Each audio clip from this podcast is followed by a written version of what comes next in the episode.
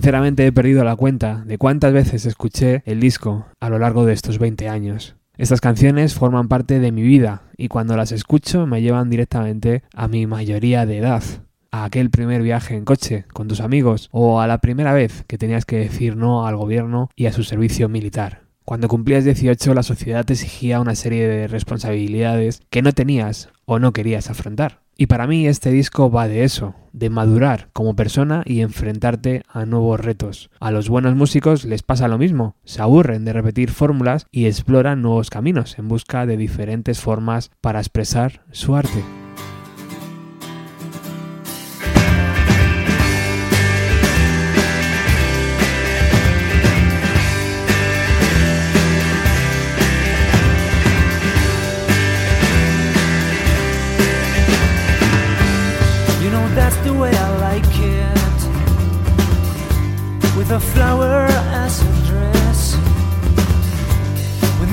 No any sense of shame, no blame.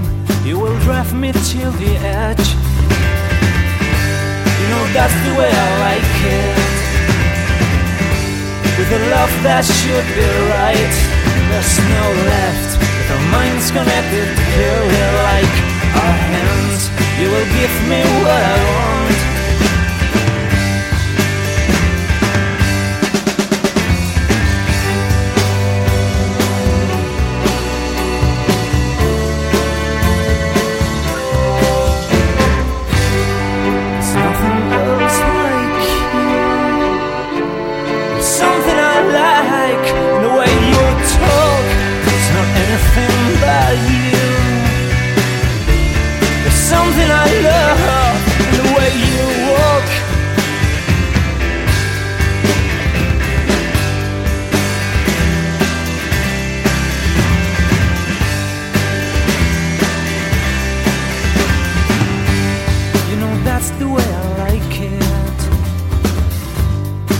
are calling me again and again. When a tear is falling naked like the rain. When the silence shows her faith. You know, that's the way I like it. With a flower as the dress. Make no sense. When the shoes are any sense of shame. No blame. You will drive me to the edge.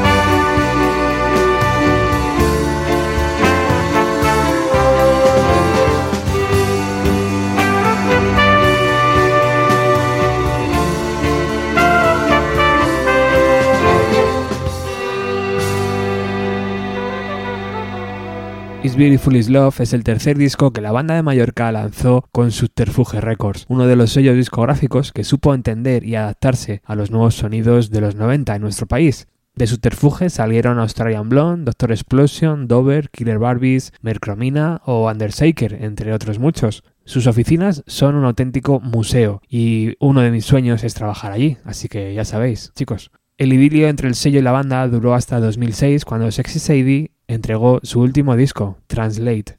Para mí este trabajo, Is Beautiful Is Love, conjuga perfectamente la energía de la música que se hizo en Estados Unidos a principios de los años 90 con la sensibilidad pop británica exquisita. Escuchamos Needle Child.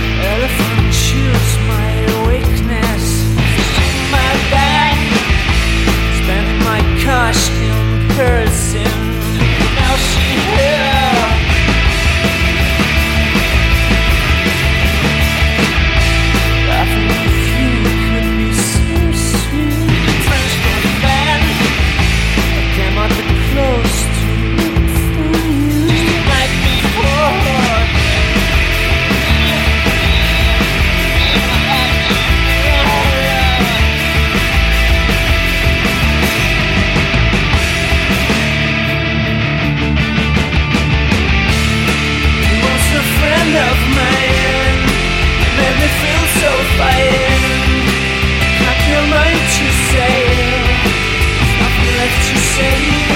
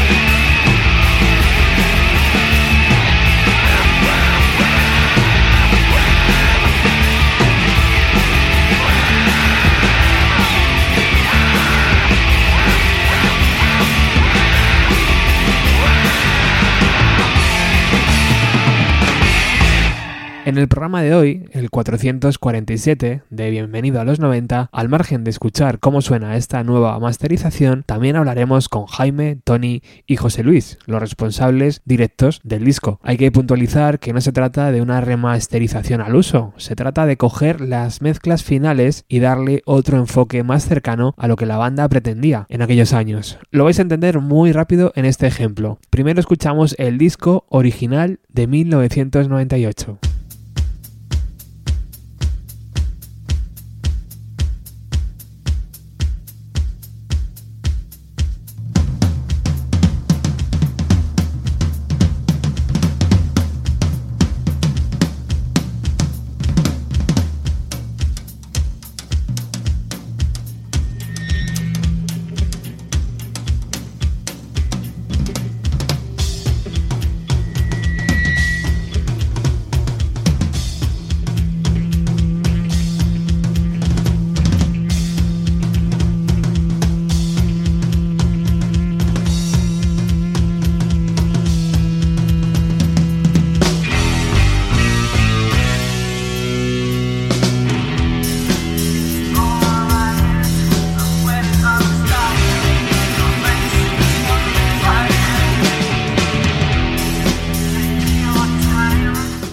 La nueva masterización de 2018.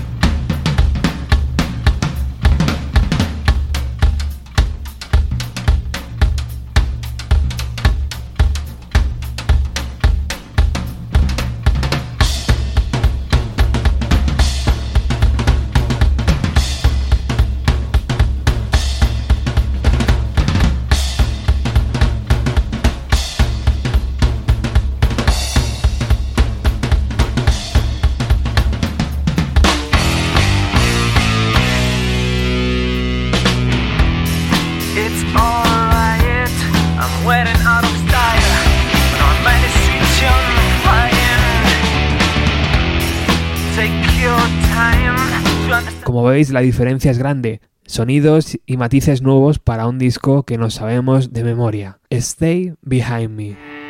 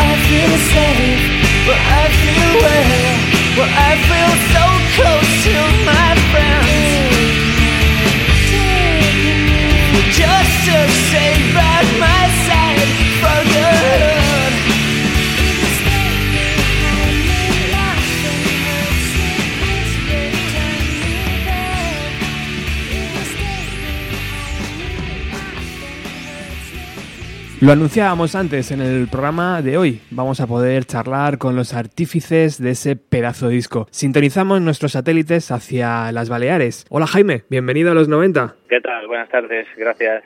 ¿Cómo estás? Bien. Muy bien, muy bien, muy contento de estar con vosotros. Otra vez, ¿eh? Que no es la primera. Sí, espero que tampoco sea la última. Oye, han pasado 20 años desde la salida de este trabajo y el amor sigue moviendo el mundo, tío. Para mí no hay mejor título para este disco, pero ¿se barajaron otros? Sí, pues, tío, ah, buena, qué buena pregunta. Eh, en este caso, la verdad, fue muy, muy claro. No, no recuerdo quién fue el que lo propuso el nombre, pero bueno, sale de la canción My Bike, que cualquier fan así del grupo lo sabe.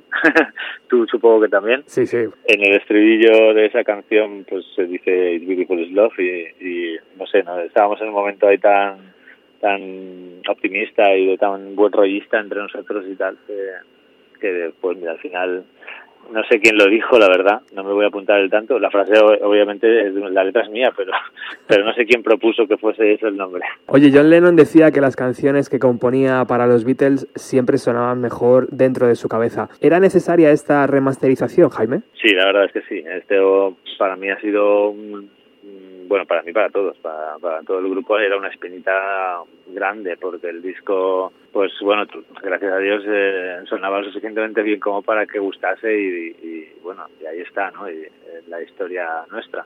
Pero, pero sí que sabíamos que habíamos perdido mucho mucha amplitud, digamos, en, el sonido con la masterización un poco err- errónea que se realizó en su día cuando se había grabado en analógico, casi, bueno, eh, todo, todo con un sonido muy grande y ahora ahora con el vinilo por fin se puede se puede comprobar que, que el sonido era, era mucho mejor de- que lo que lleva el CD. ¿En qué ha consistido esa remasterización? ¿Nos puedes decir así alguna cosilla que digamos, ah, joder, o sea, ya simplemente los primeros 20 segundos te das cuenta porque suena diferente, pero ¿en qué ha consistido? ¿A- ¿En empaparse, en separar las pistas, en volver a...? Bueno, eh, técnicamente, es, eh, la masterización es una especie de, de bar mix que se le pone, ¿no? A- que hace un poco, pues, limita el sonido o también lo, lo agranda, o según qué frecuencias se, se ocultan o se destacan más, ¿no? Para que tenga más armónicos y, y sea más natural y, bueno, mil cosas, ¿no? Bueno, no voy a explicar lo que es una masterización, pero en este caso, no sé, para poderlo masterizar de nuevo necesitábamos la mezcla sin masterizar, porque masterizarlo ya masterizado es, es absurdo, es un poco estúpido, solo puedes reecualizar un poco, si acaso, pero no se podía realmente hacer lo que queríamos. Entonces eh, descubrimos, eh, hay mucho, mucha arqueología con cintas DAT, que son las de aquella época, hasta encontrar la mezcla definitiva y bueno, a nivel secreto no es exactamente la, la última mezcla porque no la encontramos, pero sí es la anterior, que a lo mejor es una mezcla que tiene unas horas menos de vida, por así decirlo. Entonces hay algunos detalles que luego en mezcla cambiaron, pero aún así merecía la pena merecía la pena masterizar y de hecho bueno no importa más que el principio de la batería de Tony el sonido Sí. natural que tiene eh, y no tan comprimido y tan no sé Ujú. tan tan chungo que tenía en el original ¿no?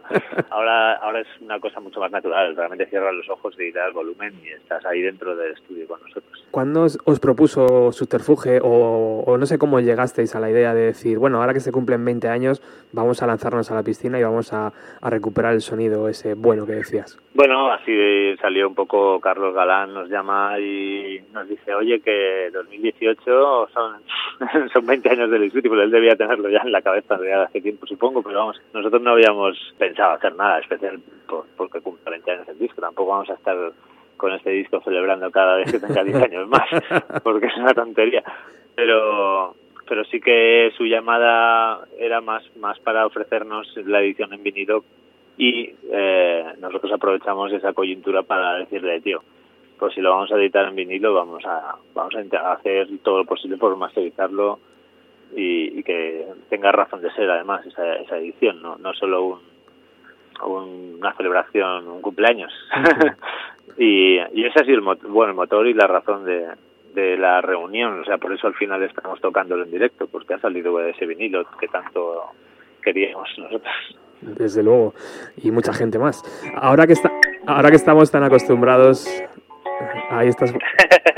Ese soy yo, ¿eh? Ahí estamos escuchándote en directo. sí, recordando el disco. bueno, ahora que estamos tan acostumbrados a las remasterizaciones y a las reediciones de grandes clásicos de discos de los años 90, ¿por qué no habéis incluido también esas demos o maquetas o descartes o, temas en directo, como estamos tan acostumbrados ahora a recibir? Hmm. Hombre, también se planteó, ¿sabes? Por supuesto. Además hay muchísimo bueno, muchísimo. Hay bastante material, digamos, en plan rareza y, incluso algunos conciertos de la época que, están muy chulos.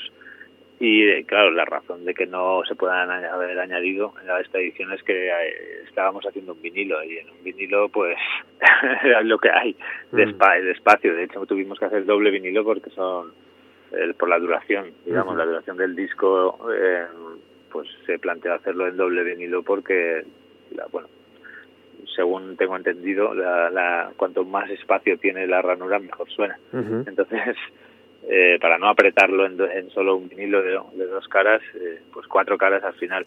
Pero bueno, poner extras hubiera sido una maravilla, a la vez que un poco complicado. Eh, yo espero algún día podamos hacer algo en cuanto a esas rarezas y, y sobre todo también mucho archivo de vídeo que tenemos muy chulo que me encantaría algún día hacer un documental y, a lo mejor es una razón para sacar, a lo mejor aunque sea digital, una especie de, de global de, de, toda nuestra historia de rarezas. Bueno, sería otra gran noticia. Esa edición doble en vinilo que antes nos decías tienen las, tiene las caras L, O, V y E.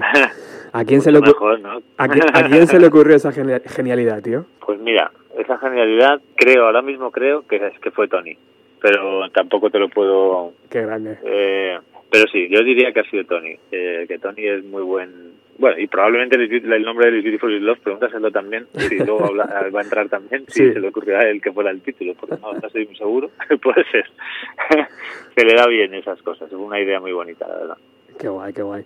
Es una edición preciosa en vinilo. Imagino que ahora es verdad que se lleva mucho el vinilo, no sé por qué, pero bueno, imagino que, a una banda no le, le satisface enormemente verse el trabajo ese con esa portada tan amplia, tan bonita, tan limpia, ¿no? Sí, sí, sí. La, verdad es que bueno, la portada es también un, poco, mítica, digamos, ya para para los noventeros, ¿no? Eh, bueno, por lo menos para los seguidores del grupo. Y, y tenerla eso, tenerla en ese tamaño, yo vamos, la tengo aquí expuesta en mi salón, aquí bonita. Oye, de cara a la presentación del día 15 de noviembre en el Teatro Barceló de Madrid, ¿cómo se están desarrollando los ensayos? Eh, es casi como volver a tocar las canciones de, de cero, imagino, ¿no? Porque ha pasado tanto tiempo. Sí, sí, la verdad es que, hombre, em, es un poco, es curioso, es curioso como tú digamos, tu mente evoluciona y madura y tal y cual. Y es sorpresa, bueno, es una sorpresa realmente tocar estas canciones que hicimos hace 20 años y todavía sentir que, que las disfrutas y que, y que, no sé, que empatizas, ¿no? Con la, con la música que hiciste hace 20 años y, y no es, no es, digamos, no nos encontramos raros tocándolas, ¿no? Y, y, además un disco entero, que, que siempre los discos tienen, obviamente, altibajos y, y este también. No es un disco perfecto, ni, mucho menos. Entonces, pero bueno, el, concepto de tocarlo entero de arriba abajo también yo creo que le da una, bueno, una magia especial también. A lo mejor la gente espera escuchar todos nuestros singles, digamos, pero no va a ser así. en directo me refiero, en el concierto. Se va a quedar... Vamos al, al disco. guay, guay. Se va a quedar eh, Jaime en en este concierto en Madrid el próximo día 15 o os veremos el año que viene en, el primavera, en el Mad Cool o cosas así? No, no, no, no, no queda aquí. Este es, es, lo último que hacemos. Hemos hecho solo creo que cuatro, cuatro o cinco conciertos con este, digamos, con esta celebración y, y este es el último, ¿no? En principio ya no, no queremos estar tampoco aquí yendo y viniendo cada dos por tres pues con tantas razones, ¿no? Lo de Santiago Serón también ha sido toda una experiencia que hemos estado tocando con él también este año y bueno, yo creo que ya la marca 666 eh, está, digamos, retirada y, bueno, todo lo que sea celebrar y, y pasárnoslo bien, somos amigos y, nos gusta tocar, o sea que no, por ahí no hay problema. Claro. Es una cuestión un poco de principios. Oye, para acabar, Jaime, este disco se abre con una secuencia de percusión de Tony. ¿Son cosas mías o la batería tiene un gran peso en este trabajo? Sí, no, yo creo que ese, ese disco, el Is realmente, bueno, que, conoces un poco la historia del grupo, sabes que fue justo el disco que el tercer disco los dos anteriores éramos cuatro y, éramos dos compositores dos voces. Yo me quedo solo en este disco digamos al frente de las composiciones. Si bien es cierto que José Luis entra con el disco con tres canciones por primera vez compone para para el grupo también y, bueno y luego Tony pues es un es un eje ahí un fundamental en el sonido de la banda. Él tira de nosotros, pero vamos, como si Tony y yo somos las dos mulas que él le va nos va dando ahí para aquí para allá. nos dirige y nos acelera, nos frena y la verdad es un, yo creo que es un disco muy de muy de trío, muy de no sé, que hay una química especial, ¿no? También por eso ha quedado un poco en la, memoria de todos como un disco importante. No, no es necesariamente nuestro mejor disco, pero sí que es el que el que ha quedado ahí un poco como el Sgt. Peppers de los Beatles, ¿no? Pero que para mí no es el mejor, pero pero es como que ha quedado así para la historia por, otras razones. que si la portada, que si esto, que si aquello. El más icónico tal vez, ¿verdad? Bueno, sí, exacto. cerramos la entrevista con Jaime con esta última pregunta. En 2006 salió Translate, vuestro último disco como banda. Eh, ¿Para cuándo el próximo, Jaime? De, de, Sexy Sadie claro.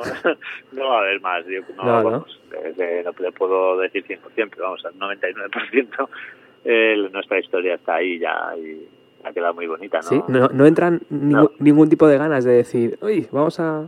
Bueno, eh, te puedes imaginar cada vez que tocamos la cantidad de gente que nos lo pide y que nos lo, digamos, nos lo exige o que sois tontos o qué, pero bueno, parece que podríamos hacerlo, pero es que no, realmente no es que no haya ganas, porque somos muy amigos, ya te digo, y la música seguimos todos más o, más o menos dentro de la música. Pero sí que lo vemos como algo que teníamos una edad, un concepto, unas influencias que han evolucionado tanto que ahora sería otra cosa.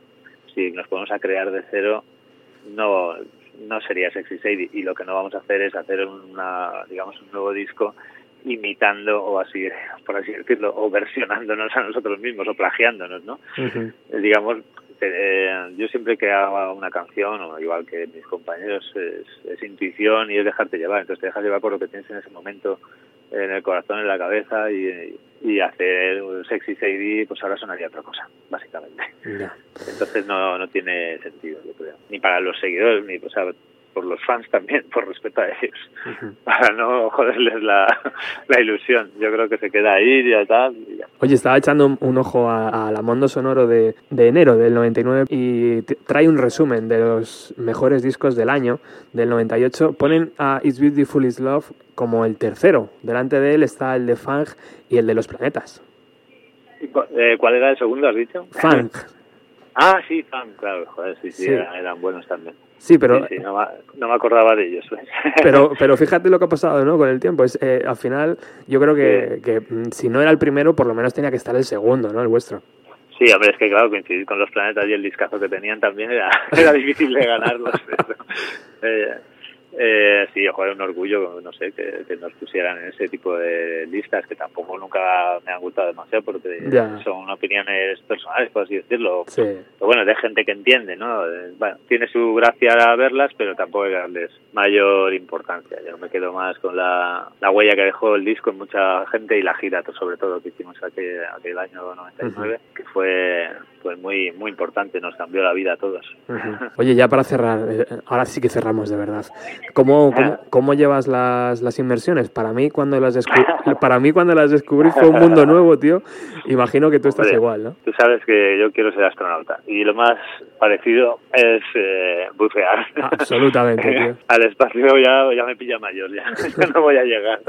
Pero por lo menos que además vivo aquí en Mallorca y tengo aquí un paraíso submarino increíble. Y, y la, bueno, siempre me ha gustado, yo he hecho mucho snorkeling y mucho buceo así pulmón y apnea y eso, pero nunca me había metido como el agua con botella, así con todo el equipo y estoy flipando. Es, una maravilla. Aquí te espero. ¿eh? Es, increíble el universo que, hay ahí abajo. Muchas veces pienso si merecería la pena romper e-, ese silencio con algo de música y digo, ¿qué música podría sonar? Pero es una maravilla, va, es una maravilla. Solo el silencio es que es una maravilla también. El silencio es música también. Sí, señor. Jaime García Soriano, celebrando estos 20 años de It's Beautiful Is Love. Nos vemos el día 15 en, en la sala Barcelona. Ahí estaremos en el escenario y espero verte también por allí. Gracias, compañero. Gracias a vosotros. Un abrazo. Chao, chao.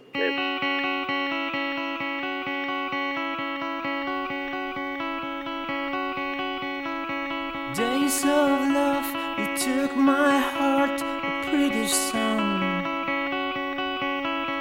Fly in the sky, you sleep in my mind, it's beautiful.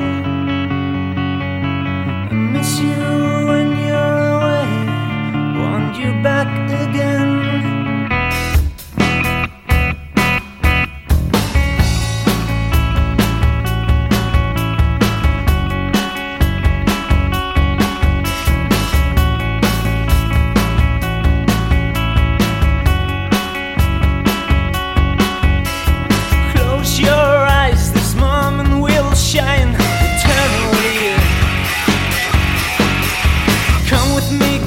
In my eyes, I feel you're my life. I know that you will open all the doors of love. Cause you're special, baby,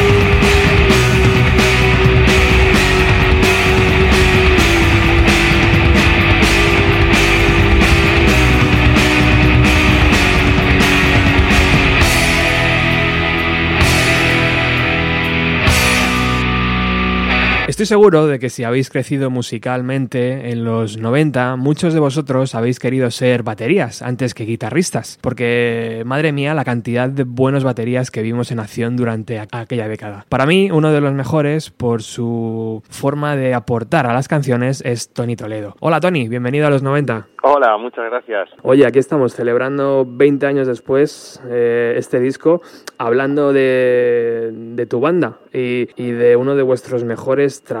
¿De alguna forma os imaginabais que esto podía pasar cuando le estabais dando forma a las canciones del It's Beautiful Is Love? Supongo que veníamos de una época en la que nos quedamos como trío y teníamos mucha ilusión. Realmente creíamos mucho en esas canciones. Llevamos mucho tiempo trabajando en ellas y estábamos en una época muy emocionante en la que, bueno, Miki acaba de dejar el grupo, eh, dejando aparte de la tristeza que nos suponía eso, eh, encarábamos con mucha ilusión toda esa etapa y entonces sí que creíamos mucho en esas canciones, pero no, no, nos imaginábamos que, que nos iba a llevar a, todos los sitios donde, donde fuimos.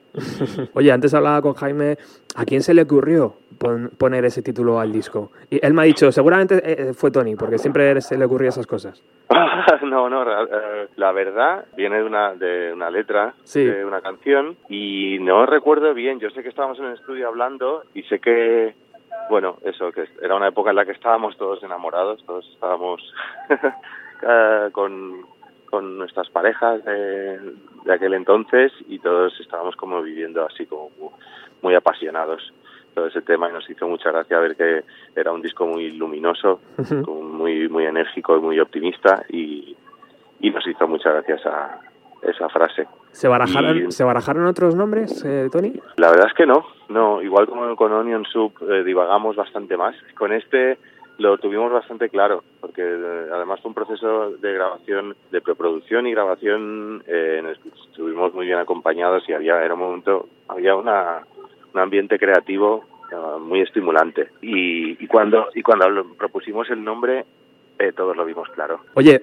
la producción anterior con Fernando Pardo creo que de alguna forma os abrió los ojos, ¿no? O por lo menos sí que añadió, sí que aportó, ¿no? A, vosotros. Aprendimos mucho, muchísimo. Con Fernando Pardo yo creo que nos convertimos realmente en, músicos técnicamente solventes, porque hasta entonces éramos eh, músicos amateurs de garaje y incluso orgullosos de serlo, pero Fernando Pardo nos, nos abrió y nos enseñó un poco cómo pueden llegar a ganar las canciones si, si, si, las tratas con bueno un poco más de rigor, digamos, pero vamos, eh, aprendimos muchísimo con él. Qué guay. El disco se abre con una secuencia de percusión tuya. Eh, ¿Cómo se os ocurrió esa, esa, eh, esa intro? Sí, a ver, yo creo que es, me parece todavía inaudito que una banda deje a su batería empezar un disco con un solo. todavía lo, se lo agradezco y que me permitieran esa locura, pero era eh, una, época en la que estaba escuchando mucho jazz y Jim Krupa, eh, es obvio, que, que, me, que me influenció mucho y nos hacía a todos mucha gracia. Eh, esto lo que empieza como una broma en el local y se acaba convirtiendo en una canción y, y al, y al final pues decidimos que era la mejor manera de empezar el disco. Y ya de paso nos lo quitábamos encima. Oye, eh, Tony, la reedición, la remasterización, perdón, de este trabajo, ¿la batería es uno de los instrumentos que más gana? Para mí sí, eh, yo creo que sí, para el resto del grupo, eh, del grupo también. Eh, la batería, digamos, se vio bueno, mermada la masterización por un, bueno, pérdida de, lo que se llama dinámica, ¿no? Que es del silencio al golpe, el, eh, pues como que se quedó plano y no, no, digamos que los golpes no, no, no, no se disfrutaban bien. y la, esta masterización pues permitió respetar otra vez, digamos, lo que, lo que se hizo en la mezcla, que era que cuando hay silencio, mucho silencio y cuando hay volumen, mucho volumen. Claro, yo lo estoy llamando remasterización, pero en verdad es, es erróneo, es, es, una masterización nueva, ¿no? Sí, es una masterización sobre un, digamos, una, claro, un pre-master, es decir, masterización para quien nos escuche y no sepa muy bien, pues es como un proceso de finalización para un, un soporte determinado, que es para que suene bien en la mayor en, en, todos los sitios o en la mayor parte y que, que, se pueda escuchar muy bien y que y es unificar también un poco las canciones de todo el disco y hacer que tengan un empaque global. Y nosotros nos habíamos quedado un poco con la espina clavada porque eran los digamos la masterización del CD se hizo en los los inicios de, de la era digital. De hecho era el último disco que grabamos en analógico y, el primero que sacamos solo en digital. Entonces fue una mezcla así que, durante el proceso se perdió un poco toda esa parte dinámica de la que te hablaba. Y conseguimos eso, una premasterización, porque José Luis y su síndrome de, Diógenes, bendito, hizo que, encontráramos una de las versiones previas a la masterización y la verdad es que se, se nota un montón el cambio. Lo, pudimos remasterizar o masterizar de nuevo con High Seelen, que es un ingeniero que hay en, que reside en Mallorca y, acabamos encantados para esta remasterización que nos, que nos regala Subterfuge. Antes hablaba también con Jaime sobre la, la edición en vinilo maravillosa. Yo como fan del, del vinilo la, lo quiero y, y, lo admiro, pero también me hubiera gustado un montón un triple CD con material inédito, descartes, ensayos, demos, yo qué sé, ese, ese, tipo de cosas. Bueno, esto tampoco se descarta, nunca es tarde, pero... Uh, material hay, desde luego, porque hay, hay muchas sesiones de, de, de preproducción, hay muchas versiones, hay, incluso, claro. hay muchas maquetas, y incluso en esa época ya, ya solíamos grabar en, en directo bastantes cosas. Claro. Eh, pero bueno, no, no se descarta. Hay, que a lo mejor para reforzar un poco esto, o eh, en lugar de editar un disco, pues que lo, que Claro. lo acordemos por algún, algún sitio, hagamos unas sesiones especiales. Qué guay. Es Ah, una buena idea. Antes, antes nos decías eh, el jazz, que te había influido bastante. En los 90, la época que nos tocó crecer musicalmente, la figura del batería, pues eh, dio un paso adelante, o por lo menos yo creo que fue así. Eh, ¿Quiénes son tus baterías o quiénes eran tus baterías en aquel momento favoritos, Tony? O, Uf, o a lo mejor no pues- baterías, pero sí, pues eso, que, lo que me has comentado antes, ¿no? Un poco... Claro, sí, eh, bueno, me, sí, me ha gustado la, la- la introducción eh, que has hecho, pero eh, sobre todo creo que hay una cosa muy bonita que has dicho y con la que me identifico, que es que mm, eh, la, la batería es un instrumento que si toca para la canción, entonces es, eh, funciona, es mucho más sencillo tocar para la canción que tocar para uno mismo. Parece una obviedad y parece aquí que estoy descubriendo aseosa, pero realmente los baterías que me influenciaban eran esos, los baterías que notabas que estaban aportando algo a la canción sin destacar. Y como podían ser siendo originales el batería de PJ Harvey de los primeros discos, Robert Ellis que era bastante retorcido pero pero se integraba muy bien con, con las locuras rítmicas de, de PJ Harvey, Pavement por ejemplo que siendo baterías muy sencillas también eh, estaban tocadas con mucho sentimiento que luego eh, pues Neil Young claro notas cuando descubres un grupo vas viendo echando atrás hacia sus influencias y vas descubriendo otra música y sabes por descubres por qué te gustan tanto porque están basados en ideas muy muy primitivas eh, los Pixies igual esos eran los baterías que en esa época me más me llamaban la atención Claro. Y imagino que en sangre Ringo Starr, ¿no? Aunque no...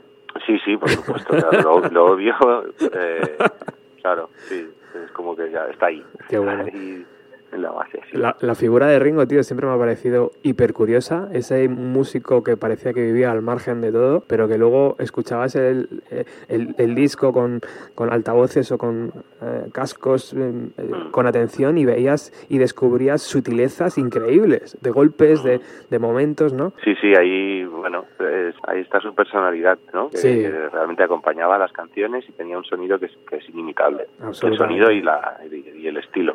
Sonido eh, estaban en una época en la que se experimentaba mucho y, y era maravilloso ver cómo se reproducían sonidos que, que no se habían hecho antes con canciones que no se habían hecho antes. Sí. Entonces, momento único. Oye, estaba, estábamos eh, como todos los fans de Sexy Sadie preguntándonos eh, si algún día va a sonar la flauta y nos vais a sorprender con un nuevo disco. Antes Jaime me ha dicho que, que bueno, que, que la puerta nunca se cierra, pero que estáis contentos con, con la forma, eh, con el trabajo que se quedó ahí, ¿no? Y que es un poco complicado volver a retomarlo, ¿no?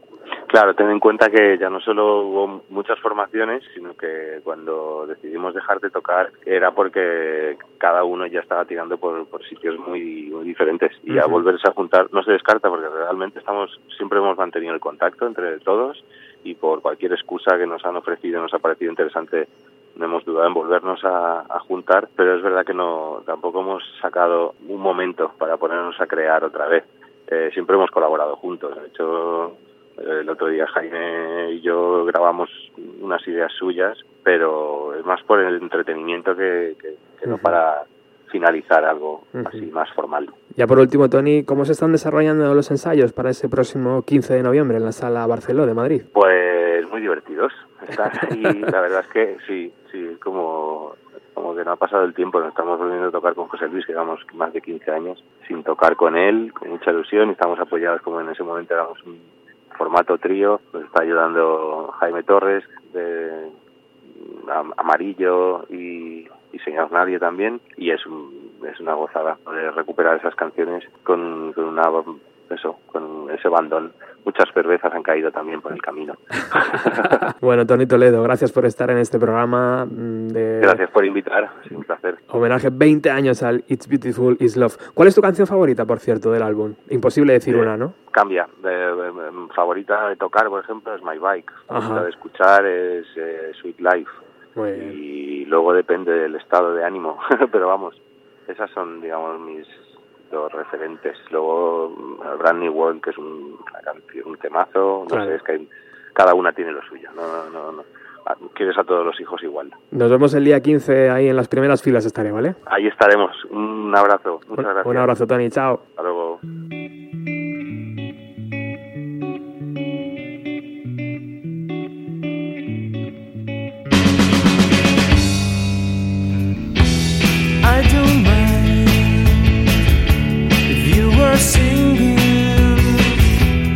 All the things that you may say, I'll forget it. Twilight unhappy wishes, lots of sorrows surrounding my mind.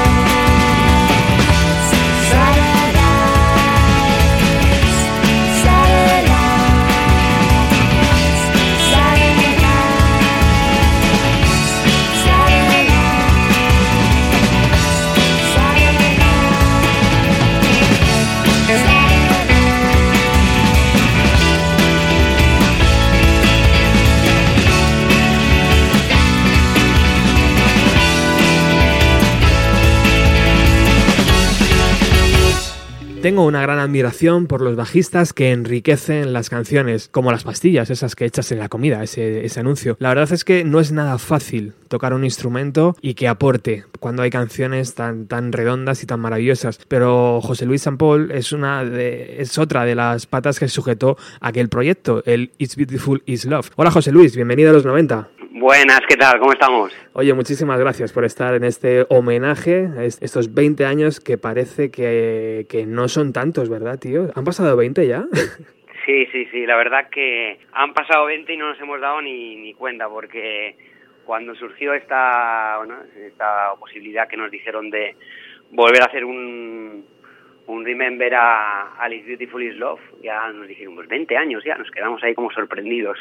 y nada, han pasado que no nos hemos dado ni cuenta, vamos. Joder, es increíble. Oye, José Luis, ¿recuerdas quién fue el autor del título del disco? El autor del título del disco. O sea, sí, pues, sabemos, sabemos que, fue viene, que viene de la canción, pero no sabemos. de- exacto. quién. De, de My Bye, mira, mm, creo que fue de esto de decirlo en el, en el estudio entre todos, eh, de hablarlo. A lo mejor Jaime dijo, "Vea, no sé, o no, no sé exactamente quién de quién debió salir la idea, pero sé que posiblemente salió en el estudio ahí hablándolo con las letras de las canciones que siempre mirábamos a ver o siempre le damos vueltas a ver. Pues podemos coger a lo mejor de, de un título de una canción o de, de la letra de una canción coge el título o de o de un recuerdo, no lo sé. Pero claro, vino de ahí, me imagino, y lo hablamos y, y nos pareció guay. Como era todo el disco muy alegre, muy amoroso y muy, y muy bonito realmente, pues, pues nada, lo vimos muy apropiado. Oye, esta masterización viene porque realmente mm, eh, es una masterización de, de un original, que un original que creo que tú tenías guardado, ¿no? De una mezcla previa. Sí, sí, sí, exacto, exacto. Porque bueno, yo como, bueno, soy, lo almaceno todo, de las cosas que más, que más me gustan durante mi vida o los, bueno, las cosas que, que me han hecho más feliz y tal, pues lo suelo guardar todo y pues así como guardo vídeos, grabaciones y tal, pues tenía, dio la casualidad que tenía grabado, bueno, tenía guardado unas premezclas y porque estuvimos buscando entre los baúles, bueno, y Subterfuge no tenía las cintas y pues dio la casualidad que tenía este, este CD, que eran unas premezclas que habíamos hecho y nada, y con las cogimos para, para remasterizarlo. Joder, pues, eh, o sea, que el proyecto se ha basado eh, en ti, o sea, en que tú, tuvi- Bueno, en que tú En- tuvieras en, eso, en ¿eh? el trabajo de todos, pero lo que tenía yo guardado. Es increíble, wow. Sí, no, tuvimos, tuvimos suerte, la verdad. Es, es impensable que, claro, viéndolo desde fuera, esto con el ciclón de aquellos años, imagino que no es tan fácil guardarla, pero es impensable que Subterfuge no guarde el máster, ¿no? Por ejemplo, no sé. Ya, bueno, no, igual lo guarda, pero yo qué sé, o no lo, no lo encontró, no Claro. sé, porque, no, claro, es hace 20 años y Carlos ha tenido tantos grupos y, esto, pues, a lo mejor está en un rinconcito en un almacén, vete a saber. No, sé. No lo sé, la verdad. Bueno, y en esta masterización nueva, eh, antes le decía a Tony que creo que el- la batería es uno de los instrumentos que, que ha salido ganando, porque de repente tenemos más presencia, pero creo, José Luis, que el bajo también ha ganado. También. No, yo creo que ha sido más por, por tema de, pues bueno, pues eh, los medios ahora del 2018 y cuando hemos hecho el remaster, pues ya hay la, la alta tecnología que hay actualmente, pues nos ha ayudado a, a darle más, más brillo a todo, digamos, a la batería, a los bajos y, y también, bueno, en general, y todo, todo- para mí en general ha ganado todo, en general, la verdad. ¿Cómo se desarrollaban las ideas de siendo ya un trío en el local de ensayo? ¿Cómo se desarrollaban las canciones nuevas que traía Jaime o que, o que traíais todos ahí que le empezabais a dar forma? Sí, la verdad que, bueno, siempre ya desde el principio, y también en Beautiful, cuando alguien traía una canción, eh, pues mira, entre todos ahí mirábamos de, evidentemente ya había una melodía, o Jaime venía con una guitarra ya hecha y tal, y cuatro ritmos que teníamos, pues bueno, y entonces entre todos pues elaborábamos luego ahí el, el producto, bueno, en el local de ensayo y muchas veces en el mismo estudio. Yo también, por ejemplo, yo que empecé, digamos, ya en el, en el Beautiful, eh, ahí fue mis primeras composiciones, claro, estaba bastante verde yo en esto y, claro, Jaime, pues la verdad que me ayudó bastante. Bueno, Tony también, evidentemente. Iba con yo, personalmente, mis canciones, pues iban con, iba con la guitarrita hecha, les cantaba unas melodías y, bueno, luego entre todos ya, pues, le dábamos eh, brillo y, bueno, y un- lo enriquecíamos todo, la verdad, y nos estábamos bastante con... Y lo mismo con las de Jaime. Pero bueno, Jaime ya llevaba un bagaje de dos discos anteriores y claro, en la veteranía pues es un grado y el tío pues ya ya iba muy suelto, ya las llevaba más más completas las canciones muchas veces. ¿Cómo se están desarrollando los ensayos para el día 15 de noviembre en la Sala Barceló de Madrid? Bien, la verdad que con muchas ganas y muy ilusionados ya ya llevamos porque hemos hecho ya un par de, de bolos. Sí, aquí en Mallorca, en Valencia y bueno, y la verdad que más o menos han ido saliendo bien y pero bueno, Madrid es es un sitio la verdad que siempre nos ha encantado tocar y lo estamos trabajando. A ver a ver si, si sale guay que yo espero que sí. Claro ahora es más complicado que hace 20 años que no teníamos niños no teníamos trabajo o sea claro. es- ha, ha cambiado bastante todo, pero bueno, siempre encontramos un rinconcito y, y bueno, y le dedicamos pues las horas que podemos y disfrutando mucho, la verdad. ¿Eres un amante del vinilo, eh, José? Sí, mucho. O sea que, sí, sí, sí. que aquí el trabajo se amplifica, ¿no? Tanto en el, tanto en el sonido como, como en, el, en, el, en el gráfico, ¿no? Sí, totalmente. Sí, no, la verdad que en cuanto ya te, cuando cuando nos dieron la nos dijeron la idea de hacerlo en vinilo, además un disco que para nosotros significa también, o sea, todos han todos han significado algo en, en la etapa de Sexy Sadie, en la época de Sexy Sadie, pero bueno, este especialmente pues fue como un un salto, la verdad, y tuvo muy buena acogida en el público. La portada también nos encanta y tenerlo en vinilo ahí con este colorido, Mm. yo la verdad yo es que no tenía ningún disco así en el salón y ahora mismo está ahí, el Is Beautiful lo tengo ahí en, en, en la estantería. A mi mujer también siempre le había gustado mucho la portada y nada, Qué guay. forma parte de la deco- decoración de, de- de la sala de casa. Qué guay. Bueno, ya para, para finalizar, eh, imagínate que es día 15 de noviembre, que faltan 10 minutos para salir al escenario. ¿Qué ocurre dentro del cuerpo del músico, tío? Bueno, ahora evidentemente un nervios porque quieres que salga bien y pero mucha ilusión y fuerza y estás como ahí, sobre todo ahora después de 20 años, mucha euforia yo creo y muchas ganas y no sé, porque yo aparte hacía 20 años del disco, luego yo pues dejé antes el grupo por, unas situaciones y tal que realmente lo tenía que dejar, pero era, siempre lo he dicho, es como una chica que estás enamorada y la dejas, pero sigues enamorado, ¿sabes? No, no lo querías dejar realmente, pero bueno. Entonces, eh, ahora volver a retomar, estoy encima mm, después de 20 años y con Jaime y con Tony, todos somos súper colegas, eh, y mejores amigos, pues entonces eh, mogollón de ilusión y claro, volver a saltar al escenario con ellos allá al lado y tal, es un, como un subidón y que te subes a la máquina del tiempo y vuelves para atrás. Qué maravilla. O sea, con más arrugas y más canitas y tal, pero bueno, Qué guay, qué guay. muy guay, muy guay. Bueno, José Luis, pues muchísimas gracias por estar en este ratito de radio, de este especial dedicado a, a este disco que para nosotros e- es muy especial, para vos- vosotros es muy especial. Y bueno, ya, ya les he dicho a tus compañeros que eh, espero esa nueva reedición con material inédito que seguramente tengas tú por ahí o, o algún vídeo, yo que sé. Seguro que hay mucho material, ¿no? De aquella, Mm. de aquella época. Sí, sí, sí, sí, algo, algo tenemos de ensayos, Claro. De canciones ahí que quedaron un poco, pero bueno, eso ya, sí, siem- siempre se pueden recuperar cositas del baúl de los recuerdos. Claro que sí. Nos vemos, Sí. El, nos vemos el día 15. Perfecto, pues nada, un placer y encantado, ¿eh? Muchísimas gracias por estar aquí. Gracias a vosotros. Chao. Venga, chao.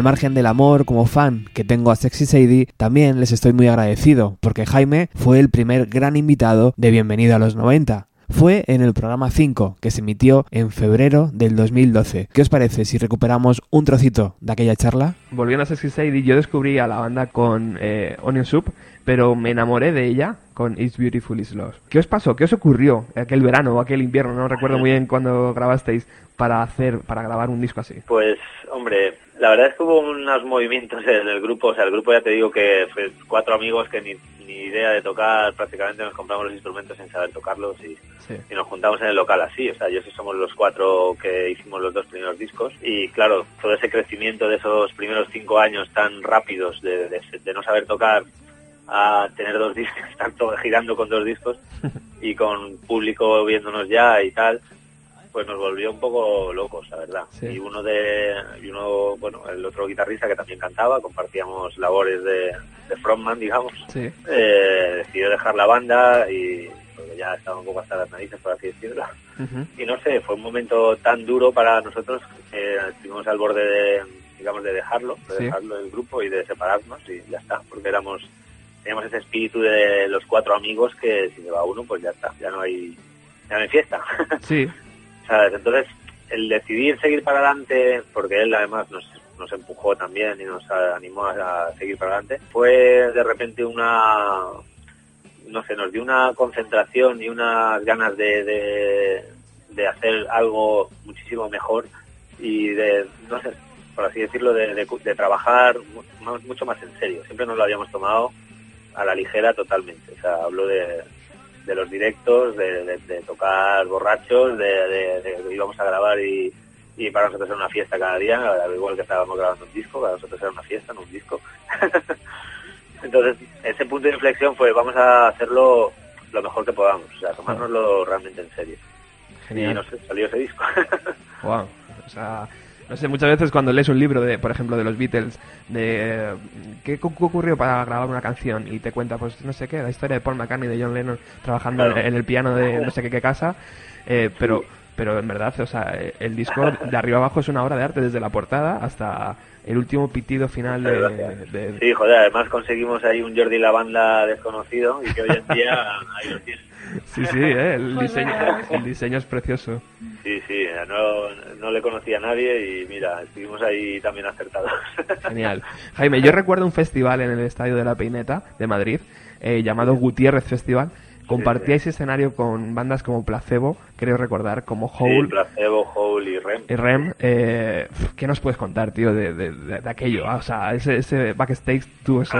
Sí, aquello fue pues increíble, no sé, una de los... Hombre, también fue otro segundo momento un poco difícil de la banda porque de- el guitarrista que sustituyó a Miki, que es el del que os he hablado antes, Sí, eh, también dejó la dejó la banda a mitad de verano, a mitad de gira. Vaya. Teníamos ese, ese concierto como el, el concierto. Entonces así, eh, tuve que tuvimos que fichar a mi hermano Pablo que tocaba en Jet Lag Ujú.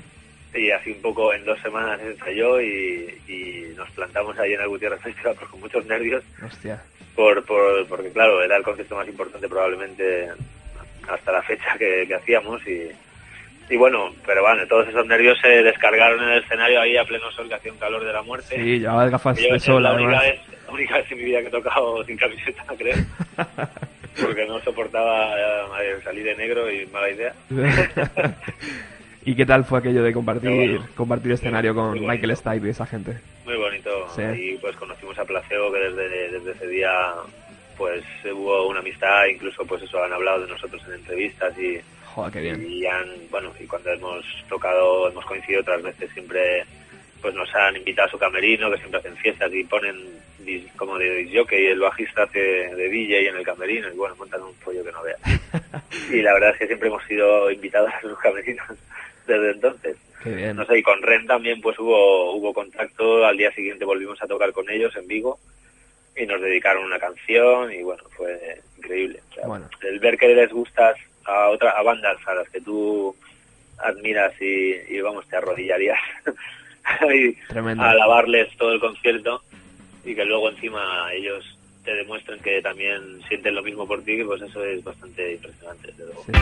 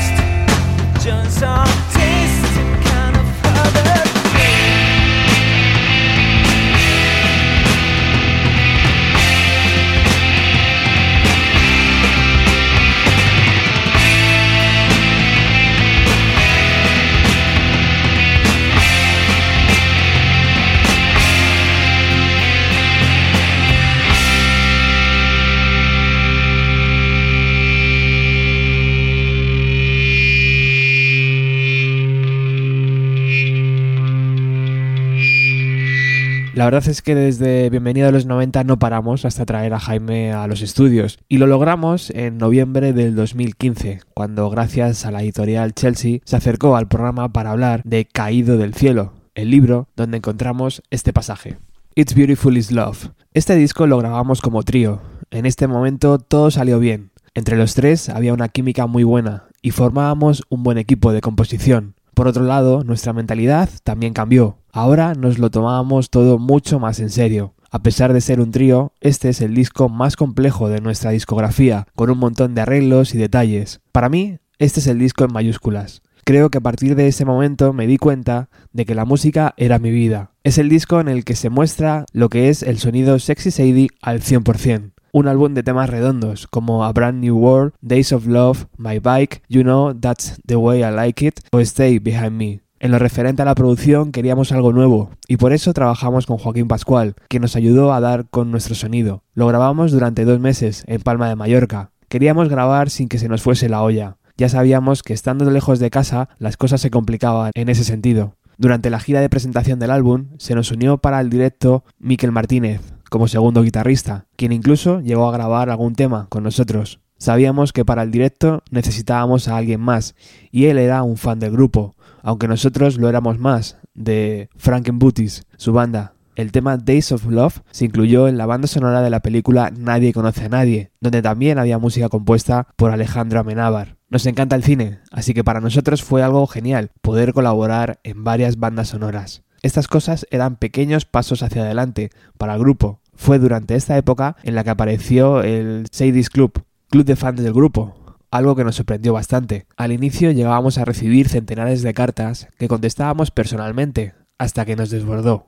Y luego nació Internet. Todo ese rollo optimista que tiene el disco venía precisamente de las buenas vibraciones que nos habían quedado de la colaboración con Big Toxic. Nos sentíamos muy bien, todo esto y otras cosas influyeron en que, por ejemplo, nuestra interpretación de los temas mejorara mucho. Al grabar yo todas las guitarras también quedó todo más controlado. Es el disco al que más cariño tenemos. Desde luego es el más conocido, el que más ha vendido y el que los fans de toda la vida llevan más así en su interior. Desde el punto de vista de la grabación fue muy aparatoso, la preproducción fue muy buena, con Fernando Pardo, que nos ayudó muchísimo. La verdad es que nos dio unas lecciones magistrales de lo que era una banda de rock. También nos ayudó mucho Joaquín Pascual en la producción, y aunque por sonido a mí no me parece el mejor, por contenido quizás sí, por esa variedad de canciones.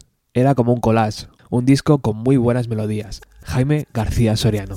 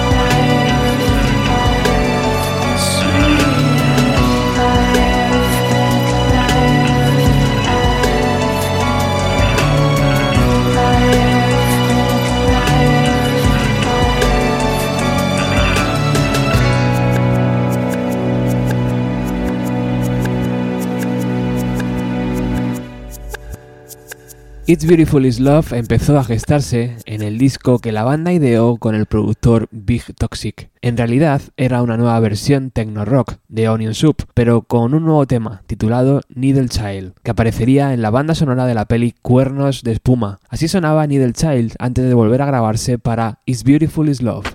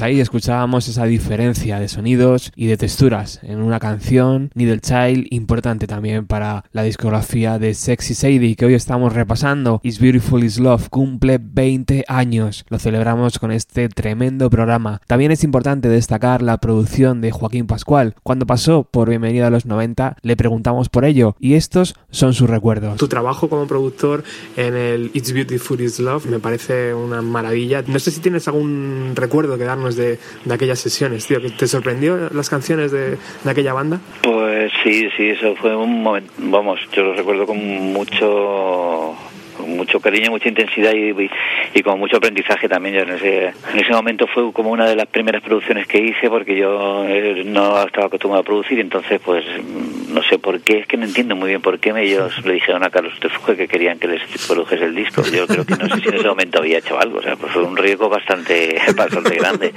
También tuve la suerte de que Fernando Pardo de ese museo me había estado con ellos grabando las baterías, cosa que a mí nunca se me ha dado muy bien, con lo cual también ayudó mucho. Y luego el técnico que estaba en el estudio era también un tío muy majo que trabajaba muy bien y, también ayudó un montón. Pero pues aprendí, fue un poco aprendizaje juntos. Eh, era hacer las cosas, hacíamos las cosas sin miedo como las hemos hecho normalmente hasta ahora. Hacemos las cosas con un poco, como te digo antes, por impulsos y por un poco por necesidad y porque tenemos que hacer esto, pero no sabemos cómo, pero lo inventamos. Entonces fue un poco un proceso de aprendizaje así entre todos y, y dio buen, buen resultado. O sea, resulta que el disco al final yo también lo oigo y a mí me encanta, eh, me gusta un montón. Pero te digo que pensando ahora mirando otras veces pienso que igual que es así podría haber sido un desastre, exactamente igual, pero sin embargo, bueno, pues salió bien.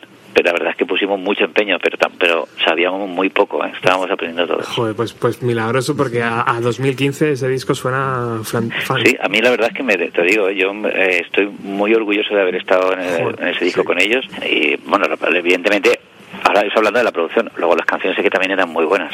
En ese disco eh, Jaime yo creo que compuso su cancionero más más completo de todos los que ha tenido para mi gusto, vamos. aunque sus otros discos están muy bien y tal, pero vamos, ese disco es como muy redondo. Y todo todo fue por buen camino. Las canciones eran muy buenas, el grupo tenía muchas ganas. Eh, yo iba a empezar con cosas de producción y tenía también muchas ganas de aprender. Todo dio hacia buen puerto, no todos pusimos nuestro granito de arena y aquello funcionó, pero vamos, éramos todos como súper pardillos en ese momento.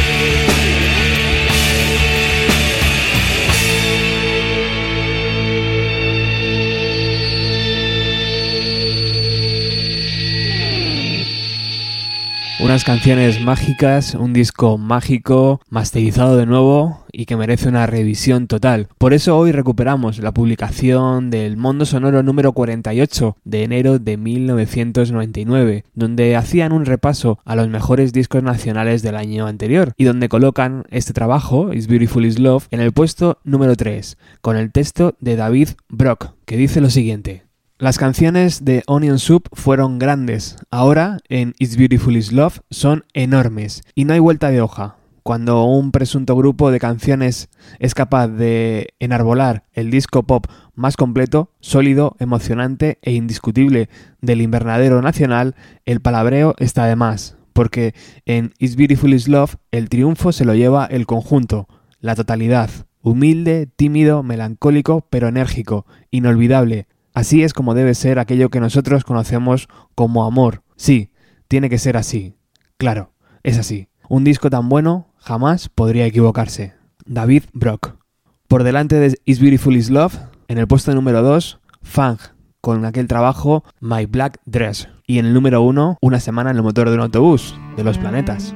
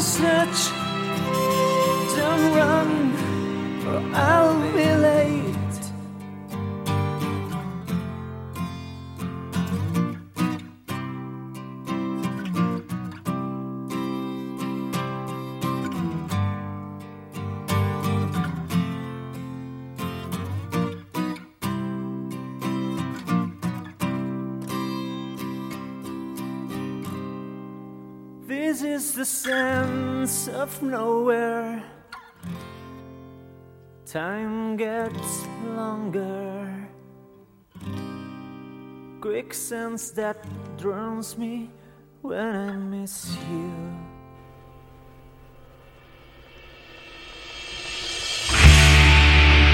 Oh, rush, sad my bones.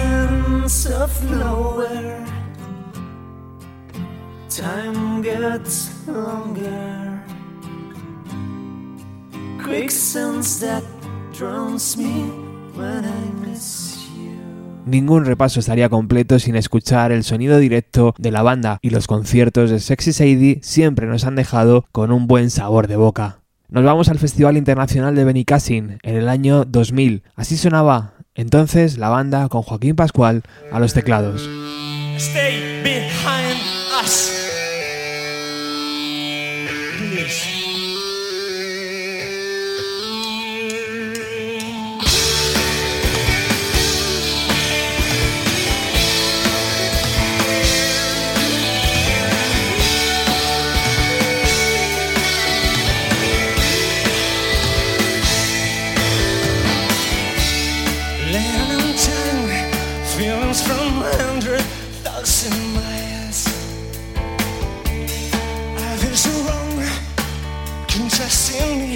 Against the world.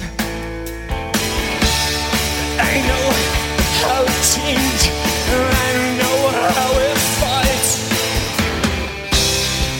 This is coming right from hell. Oh, this is fucking right.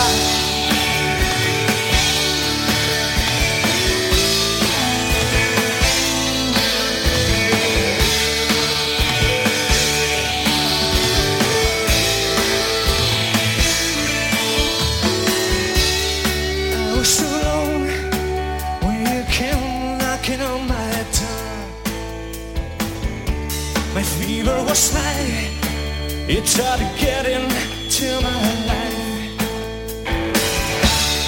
I know how you change, and I know how you fight. Are you coming right from hell? Are you fucking right?